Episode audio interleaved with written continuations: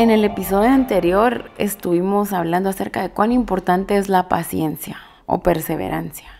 En medio de una situación como lo es el verano, una situación difícil, con presión, con calor. Y quiero empezar leyendo Romanos 5, versículos 3 y 4. Y dice, y no solo esto, sino que también nos gloriamos en las tribulaciones, sabiendo que la tribulación produce paciencia y la paciencia carácter probado y el carácter probado esperanza. Entonces, aquí podemos ver que hay una cadenita, cómo se va produciendo una tribulación, que esa tribulación produce paciencia y esta paciencia carácter probado y el carácter probado en esperanza, que entonces, es Cristo. Comparándolo con lo que hablábamos en el eh, podcast anterior, la raíz eh, es fortalecida a través de este proceso, ¿verdad? Eh, este proceso, si le queremos poner una palabra que lo englobe todo, es conflicto. Conflicto, tribulación. La tribulación, el conflicto, la dificultad, prueba la raíz, ¿verdad? Y produce algo.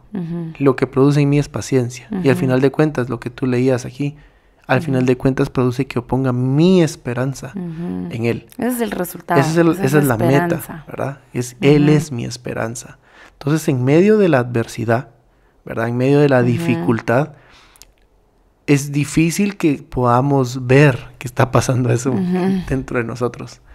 Pero por eso tenemos que poner nuestra esperanza en Él y saber y tener la certeza de que Él nos está moldeando. Él nos está moldeando con el paso del tiempo, nos está moldeando en ese conflicto y pronto vamos a ver el, el resultado, ¿verdad? Y es importante que podamos ver cuál es la actividad del agricultor, porque estamos hablando de agricultura, de plantas, comparándolo con nuestra vida espiritual. ¿Cuál es el trabajo, cuál es la función del agricultor en, esta, temporada? porque sería nuestra, nuestra tarea, digamos. Porque no podemos decir, bueno, eh, yo no voy a hacer nada, me voy a quedar en una hamaca esperando a ver qué pasa. No. Por ejemplo, hablamos en la primavera, que durante la primavera había un trabajo muy importante. Plantar. Y era plantar. Plantar, plantar, plantar. Ahora vemos que es porque cambió de temporada. Ahora hay un proceso diferente. Y es ayudar, proporcionar los elementos necesarios para que esta planta madure. o esta, esta planta madure. Llega el proceso de maduración y haya fruto. Porque eso es lo que queremos. Es la meta. Esa es la meta de toda planta y es la meta en nuestra vida. Entonces un agricultor, ¿de qué manera ayuda o funciona en este proceso? Y pues tiene dos funciones. Número uno es cultiva y número dos cosecha. Si vas y buscas en un diccionario o en Google cultivar, uno a veces puede confundir con cultivar con ir a sembrar una, una, semilla, sembrar la planta, no. Cultivar es cuidar. Cuando yo cultivo estoy cuidando. Entonces, una de las tareas de cultivar o una de las actividades que se dan dentro de que yo estoy cultivando, cuidando una planta, es venir y agarrar herramientas para romper el terreno árido y seco en el cual puede estar la planta plantada. ¿Y para qué es importante romper el terreno árido alrededor de una planta? Recordémonos que hablamos en el episodio, en el primero, Ajá de un árbol firmemente plantado junto a corrientes de agua. Entonces vemos que es importante que haya más oportunidad de alcanzar humedad en el suelo. Entonces es necesario romper, o quebrar esa tierra para que aparte que haya más humedad y pueda ir, la planta puede respirar. Pueda respirar. Hay más oxígeno, alrededor de la planta, ¿verdad? Y luego la segunda actividad que hace un agricultor dentro de del cultivar es venir y arrancar toda la maleza que está alrededor de la planta, porque si la maleza la dejamos crecer junto a la planta, va a llegar un punto en que va a alcanzar la raíz mm. y va a tomar los nutrientes y no va a dejar que la planta crezca de la manera correcta. Y como estamos hablando de la raíz, de cuán importante es la raíz en esta temporada, de que el verano viene a probar la calidad de raíz, que el verano viene a, a que se evidencie si hay raíz también profunda o no. Entonces tenemos que ser muy cuidadosos en esta temporada, aprendiendo a diferenciar o discernir eh, qué cosas se tienen que quedar cerca de la planta y qué cosas no. Entonces, si hay maleza, es importante quitarla. Si lo trasladamos a nuestra vida, tenemos, tendríamos que pedirle al Espíritu Santo que Él nos revelara y nos mostrara todas aquellas cosas que están alrededor de mi vida, que están viniendo a succionar, a distraer, a ahogar lo que el Señor quiere hacer en mi vida y al proceso en el que me está llevando. Porque yo puedo estar atravesando una temporada difícil y en medio de la dificultad yo me comienzo a llenar quizá de personas, de opiniones, de, estrategias, de ideas para salir de la dificultad, salir de ese verano. Cuando el Señor lo que quiere es que arranque todo eso, que lo haga hacia un lado y que busque la palabra, que lo busque a Él. Mm. Porque muchas, porque por lo general todas estas cosas que están a la par de la planta son maleza y mm. van a venir a ahogar la palabra de Dios hablada sobre mi vida. Y hay un versículo que, que viene a mi corazón y es Salmo 119, 133, que dice, afirma mis pasos en tu palabra y que ninguna iniquidad me domine. Otra versión dice, guía mis pasos conforme a tu palabra para que no me domine el mal. Mm. Entonces, esto es, esto es exactamente esta temporada que seamos afirmados en la palabra para que cualquier maleza, cualquier cosa que está succionando o dominando mi corazón o mi vida, sea quitado. Ejemplos, ansiedad, preocupación, desesperación, quizá amistades, eh, tantas cosas que pueden venir a, tomar ese lugar, ¿verdad? Es una temporada en la cual los tenemos que cortar, los tenemos que eliminar de nuestra vida. Y la mejor manera es exponiéndonos a la palabra. Porque conforme yo me expongo a la palabra, la, misma palabra dice que mi mente es renovada, mi mente es transformada a través de la palabra de Dios. Y hablando de ansiedad, preocupación, desesperación, todo eso va a comenzar con un pensamiento, va a comenzar con una idea contraria a la palabra. La ansiedad, la raíz es miedo, es temor. Entonces, para que esa ansiedad sea quitada o esa iniquidad no domine nuestra vida, tenemos que orar lo que decía el Salmo 119 y 133, que seamos afirmados en la verdad, en la palabra, que seamos renovados en el espíritu de nuestra mente con la palabra, para entonces eh, poder caminar con una mentalidad sobria de acuerdo a la palabra y poder eh, continuar con el proceso de maduración que se espera al finalizar este proceso. Sí, porque si yo estoy ahora viviendo una temporada muy difícil en mi vida y la ansiedad es la que está dominando todo lo que yo hago y yo me estoy dando cuenta que la ansiedad está ahogando, me está ahogando la ansiedad. Como una maleza. Como una maleza alrededor de esa planta, está tomando la raíz, está tomando todo en mi vida. La única manera de poder salir de ahí es con la palabra. Con la palabra porque la palabra va a renovar mi mente, la palabra va a renovar mis pensamientos, la palabra va a hablar sobre mi vida lo que Jesús dice de mí, ¿verdad? Y entonces va a cambiar nuestra mentalidad. Cambia nuestra mentalidad. que esto puedes verlo como una aplicación práctica de tu vida. Entonces, esto es parte de ese cultivar, de ese cuidar, de cuidar el jardín de tu corazón, porque también podemos ver como en Cantares que la Sulamita no cuidó el jardín. Se habla de una parte donde ella no cuidó su jardín. Y se cansó. Y entonces, ¿cuán importante es cuidar nuestro jardín? Cuán importante es cuidar el terreno, es cuidar nuestro corazón y más aún en medio de una situación difícil, porque es donde hay tanta presión que podemos eh, caer en no permanecer, caer en apartarnos de la palabra. Entonces, luego de, de cultivar viene la segunda actividad importante, que es la cosecha. Ajá.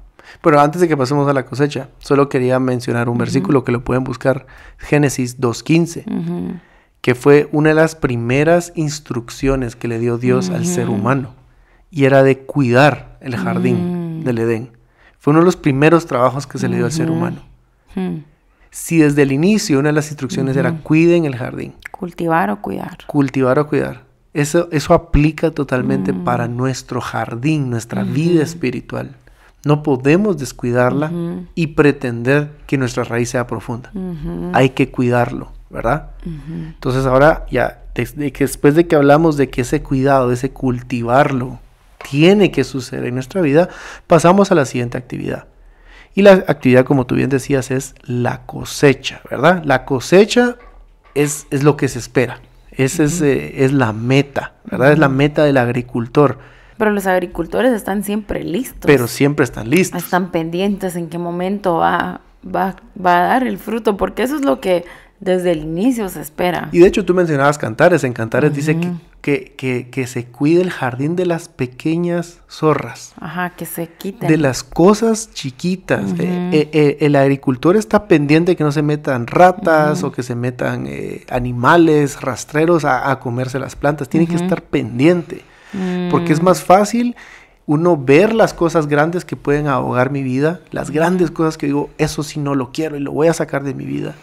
Pero en el libro de Cantares se habla claramente de que las cosas chiquititas, aquellas cositas que, que no, no, no, le pon- no le prestamos atención, dice el libro de Cantares, que vienen a arruinar por completo todo el jardín. Yo creo que también podríamos ver que aparte de que nosotros cuidamos eh, nuestro corazón, cuidamos como agricultores, yo creo que hay un gran agricultor que es el Señor. Porque también en Cantares ella le dice que vayan juntos a cachar las zorras, las pequeñas zorras. Ajá, que juntos. las agarren juntos. Entonces yo, yo, yo siento que también el Señor es, es, es un agricultor de nuestro corazón.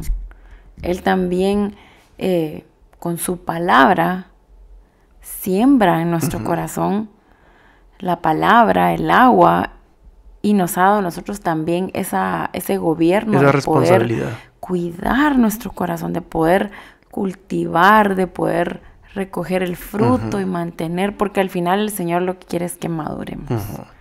Entonces, en este tiempo del verano hay mucho que hacer. Hay mucho trabajo. Ahora, mucho trabajo. uno podría ver el verano y verlo como que, wow, entonces el verano solo cosas malas pasan, Mm. solo hay dificultades, solo hay tribulación, todo es presión y no, no necesariamente. Tal ¿verdad? vez al, al viéndolo con Es parte de, ¿verdad? Es parte de porque vimos de que es necesario. necesario O para sea, es evidenciar. Mm. necesario que mi raíz se ponga, sea fortalecida. Es Yo creo necesario que es una misericordia del Señor Sí, porque que pasemos por un él verano. quiere de que yo crezca y es necesaria que es necesario que mi fe sea aprobada para que se desarrolle paciencia, es necesario que tenga un carácter probado como tú leías, porque es necesario que yo ponga mi esperanza en él. Si yo nunca pasara ninguna prueba ni ninguna dificultad, yo estoy casi seguro que yo no pondría mi esperanza en él. No. Pero es a través del proceso, es a través de estos conflictos que Él nos va moldeando, ¿verdad? Entonces, sí pasan cosas duras y difíciles, pero también pasan cosas buenas, que es el fruto. Si hablamos un poquito de, de Israel, estos meses de verano eran aproximadamente entre el mes 4, 5 y 6.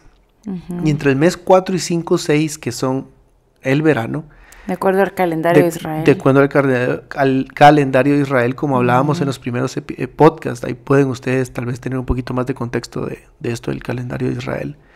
Pero una de las características del verano era que secaba todo, lo cual da una apariencia de dificultad, de que todo se muere, pero también trae consigo fruto. Mm, Y en la pantalla vamos a poner un par de ejemplos de situaciones que pasaron durante el verano. Una de ellas es que se desató una hambruna en Jerusalén después de que fueron eh, atacados por Babilonia, segunda de Reyes 25.3. En estos mismos meses también las, ciu- la- las murallas de la ciudad fueron, eh, las invadieron, las, dest- las destruyeron, Jeremías 39.2. En el quinto mes el templo de Salomón también fue destruido, fue quemado, segunda Reyes 25.8. Y eso da la evidencia de, wow, el verano qué, qué duro. Trae pero, algo duro, duro. pero también trae fruto. Y antes de, de poner ejemplos de, de fruto, vamos a leer Amós capítulo 9, versículo 8 al 9. Yo, el Señor soberano, estoy vigilando a esta nación pecaminosa de Israel y la destruiré de la faz de la tierra. Sin embargo, nunca destruiré por completo a las familias de Israel. Dice el Señor, pues daré la orden y sacudiré a Israel. Sacudiré a Israel. Junto con las demás naciones, como se sacude el grano en un cernidor. Sin embargo, ningún grano verdadero Y, se y perderá. ahí resaltemos una palabra. Mm. Un- ¿El grano qué? Verdadero. Ningún grano Mm. verdadero se perderá. O sea, se- de que hay sacudida, hay sacudida. Pero solo el remanente, aquel que está El que permanece. permaneciendo. ¿Verdad? Que el grano eh, es ese remanente, es el pueblo de Dios que, Mm. que iban a ir a la cautividad, Mm. iban a estar siendo sacudidos, duro, seco, pero el, el verdadero grano no se iba a perder. Y entonces ahora vamos a poner en pantalla ejemplos de situaciones eh, de fruto o resultado que se dieron también en, este, en esta temporada de, verano. ¿verdad? Por ejemplo, en el quinto mes, Esdras llega a Israel a restablecer la, la nación, en, eh, en resumen, ¿verdad? Esdras 7, 8. En el También. mes sexto, también el profeta Ageo Ageo y y Zacarías. Comienzan a hablar la palabra de Dios y comienzan el proceso de la reconstrucción del templo y las murallas. Ageo 1.1. Ujú. También en el mes sexto, Nehemías, creo que es el ejemplo que todos más eh, conocemos, llega a terminar ese proceso de la restauración de, la, de, las, de las murallas, de las puertas de, de Jerusalén. Eso está en. Nehemías 6, 16. Entonces, así como puede ser un, un tiempo difícil el verano, también puede ser un tiempo de restauración, un tiempo de, re- de reconstrucción. Hay fruto. Y ya sea tiempo de juicio o tiempo de restauración, en ambos hay mucha actividad, en ambos hay, y hay, y hay un final que siempre va a ser la esperanza, Ajá. porque el Señor nos lleva a atravesar procesos para que podamos madurar. Para eso son los procesos. Para eso son los procesos. La prueba de nuestra fe produce paciencia. Cada vez que pasamos un proceso, esa raíz comienza a ser fortalecida y comienza a crecer más. Si estamos pegados al, pegados a él. a Él, si estamos y bebiendo del agua. como tú decías, el trabajo siempre va a estar.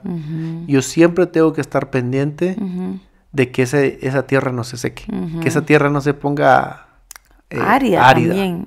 Porque muchas veces nos ponemos áridos, Ajá. muchas veces nuestro corazón se pone árido y ya no queremos nada. Yo creo que hay una promesa si hoy tu corazón está árido, si tu corazón está seco, Si hay maleza si hay alrededor. maleza, yo creo que hay una promesa en Isaías 55 porque el Señor es misericordioso como tú hablabas antes, que, que hay, claro que el Señor nos, hace, nos permite en su misericordia pasar por este tipo de tribulaciones y es en amor. Su corrección, sus juicios son en amor. Entonces, si hoy tu corazón está árido, si tu tierra está seca, si has, te has, se- has dejado de permanecer por causa de la tribulación, hoy el Señor te está invitando a beber. Y quiero leerles Isaías 55, versículo 1, que dice, todos los sedientos venid a las aguas. Entonces, si hoy te sentís seco, sediento, venid a las aguas. Hoy venid a las aguas. Hoy deja que esa, que esa raíz que no está profunda, métele agua, métele el agua de la palabra, para que esa raíz se afirme y puedas estar lleno del Señor en medio de la tribulación que estás pasando, si vas a pasar una tribulación, porque su palabra dice que en el mundo ven- tendremos aflicción, Más confía. más confían porque Él ya venció. Entonces, hoy el Señor te está invitando. Y Isaías 55 es misericordia para todos. El título es misericordia para todos. Entonces, todos Así es. tenemos esa, ese privilegio de recibir la misericordia de Dios, que si te secaste, hoy hay misericordia para ti De beber del agua. Y mientras bebes, el mismo espíritu te comienza a mostrar la maleza que tienes que ir a arrancar de tu vida, ¿verdad? En el próximo episodio vamos a seguir hablando del verano y vamos a terminar en el siguiente episodio. Vamos a hablar de las festividades, las cosas que el pueblo de Israel recordaba en esta temporada. Y es vas a ver que es tan importante recordar lo que Israel recordaba en ese tiempo, a lo que nos lleva. Vamos a aprender cómo el Espíritu Santo va a obrar en nosotros, en medio de, un verano en nuestra vida.